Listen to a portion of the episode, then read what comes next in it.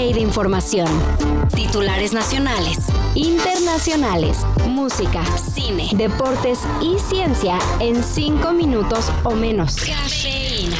Cuando triunfe nuestro movimiento, pues va a desaparecer el CISEN, no va a haber espionaje eh, político, se van a garantizar las libertades, no van a haber intervenciones telefónicas. En este gobierno no se espiará, dijo AMLO cuando desapareció el CISEN. Pero, oh sorpresa.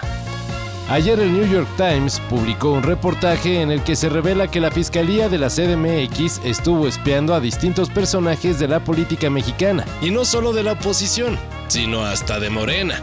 De acuerdo con el reportaje firmado por María Avi Javib, Natalie Kitrofi y Emiliano Rodríguez, la Fiscalía Capitalina se escudó en documentos judiciales porque que es que estaba investigando secuestros para obtener registros telefónicos de la senadora Lili Telles, el alcalde de la Benito Juárez Santiago Tabuada, entre otros. Y pues claro, el presi lo niega todo. Se tiene que hacer investigación. Eh, que no espionaje, es distinto.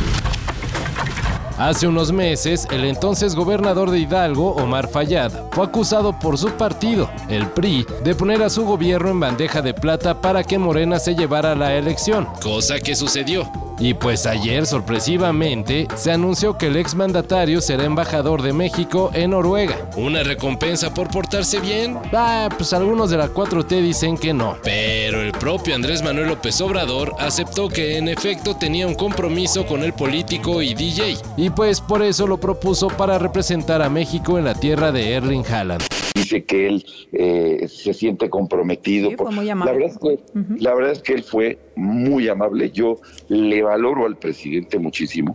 Ah, pero no lo malentiendan. No fue por ceder Hidalgo a Morena, sino porque cuando ocurrió la explosión en Tlahuelilpan Hidalgo, Omar Fayad siempre estuvo al pendiente. Sí, seguro. Solo han decidido criticar al actual presidente cuando esto ha sucedido en otros gobiernos. De verdad estoy es inmerecido, estoy muy agradecido con el presidente y eh, para mí es un honor. Los secuestros están lamentablemente a la orden del día, y no solo en México. Hace casi 15 días se informó que los padres del admirado jugador colombiano Luis Díaz fueron secuestrados por miembros del Ejército de Liberación Nacional. Casi de inmediato dejaron libre a la madre del futbolista de Liverpool, y ayer tras negociaciones, la guerrilla colombiana hizo lo mismo con el padre. Ser Luis Díaz, con todo el sentimiento para su padre. Claro que sí, para papá. Lo marca Luis Díaz. Según los reportes, el grupo armado nunca tuvo la intención de secuestrar a los padres de Luis Díaz, sino que se trató de una equivocación. Por lo que haya sido, ahora se pide que el Ejército de Liberación Nacional deje en libertad a todas las personas que tiene como rehenes. En 2022, Matthew Perry comentó que escribió el guion de su propia biopic y que quería que Zac Efron fuera quien la protagonizara. Pero el actor, ya no tan juvenil, dijo, no gracias. Ahora, a la luz del fallecimiento del intérprete de Chandler Bing en la serie Friends, Nuevamente se le preguntó a Efron si le gustaría hacer el papel de Matthew Perry, a lo que contestó sería un honor. Así que solo será cuestión de que se eche a andar la producción de la biopic para ver a Zac Efron como el fallecido actor. No es algo que no se haya visto. ¿Recuerdan Seventeen Again?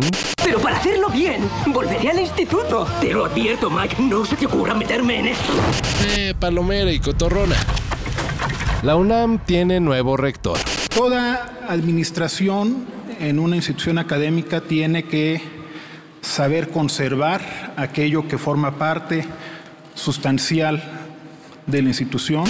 Luego de, según la auscultación más extensa de su historia entre su comunidad, la máxima casa de estudios anunció a quien será el rector por los próximos cuatro años. Leonardo Lomelí Negas. El nuevo rector de la UNAM es economista, historiador e integrante de la Academia Mexicana de Ciencias y tomará posesión de su cargo el próximo 17 de noviembre, en sustitución de Enrique Graue, quien será recordado por... Mm, pues por nada en especial, ni siquiera un campeonato de los Pumas.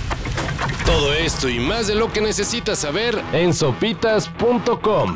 El guion corre a cargo de Álvaro Cortés y yo soy Carlos el Santo Domínguez. Cafeína. Un shot de noticias para despertar.